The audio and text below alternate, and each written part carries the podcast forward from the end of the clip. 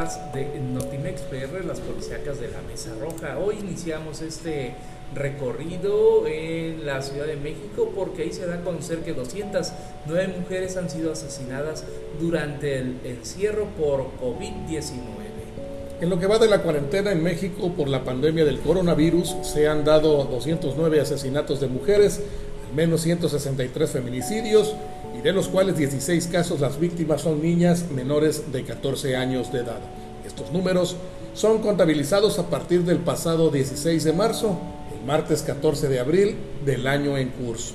De esta forma, hay un total de 600 feminicidios en lo que va del presente año. Uno de los últimos asesinatos fue el de un hallazgo de un cadáver de una mujer en la comunidad de La Laborcita, en el estado de Guanajuato.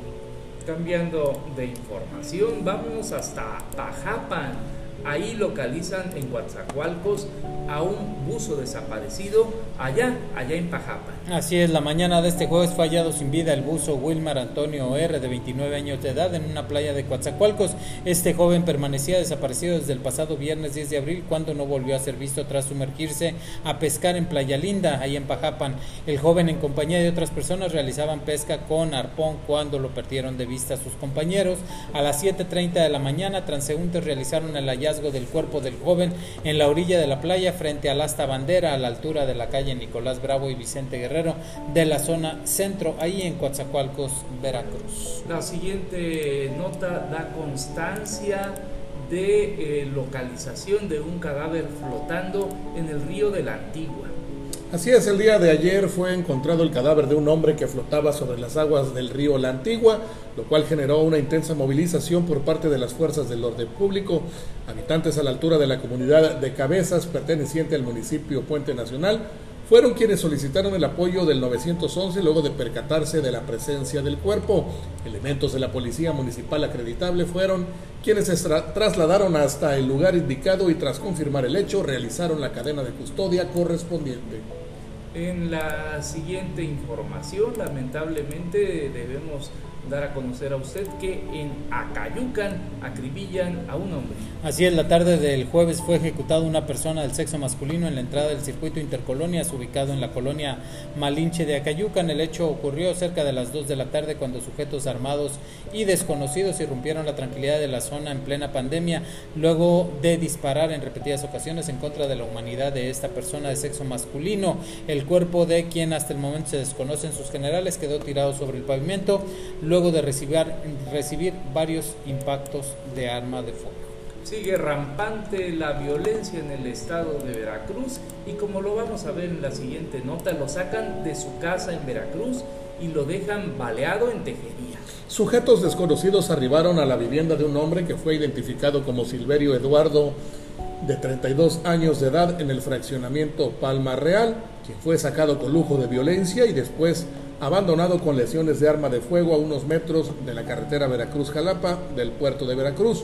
Algunos testigos pudieron ver que a la altura de las vías que llevaba el acceso a la zona habitacional golpeaban a la persona y posteriormente al menos tres disparos fueron detonados, los cuales dos según alcanzaron a impactar en las piernas. Los presentes llamaron a emergencia, sin embargo, ante familiares antes familiares del lesionado llegaron para llevárselo a una clínica, por lo que los elementos policíacos solamente tomaron conocimiento del hecho. Tendremos que ver cómo es que le pegaron un plomazo a un taxista allá en Martínez de la Torre. Así es, la mañana de hoy viernes, corporaciones de seguridad pública recibieron el reporte de la localización de una persona herida con arma de fuego en Arroyo del Potrero, perteneciente a Martínez de la Torre. Aproximadamente a las 11.30 elementos de protección civil brindaron la atención prehospitalaria al lesionado, quien es identificado como Sergio Iván Palestina Vázquez, de 26 años de edad, originario de la localidad La Defensa en, de, perteneciente a Misantla. Este último fue localizado con un impacto de arma de fuego a la altura del pecho. Los paramédicos de protección civil le, brindaron las atenciones para trasladarlo a Martínez de la Torre, en donde se encuentra estable de salud. Y bueno, localizan un cadáver cerca de un basurero allá en Martínez de la Torre. El cadáver de una persona del sexo masculino fue localizado la noche de este jueves en una brecha que comunica a la carretera El Diamante Balsas de Agua Con la carretera federal Martínez San Rafael, este se encontraba en avanzado estado de descomposición.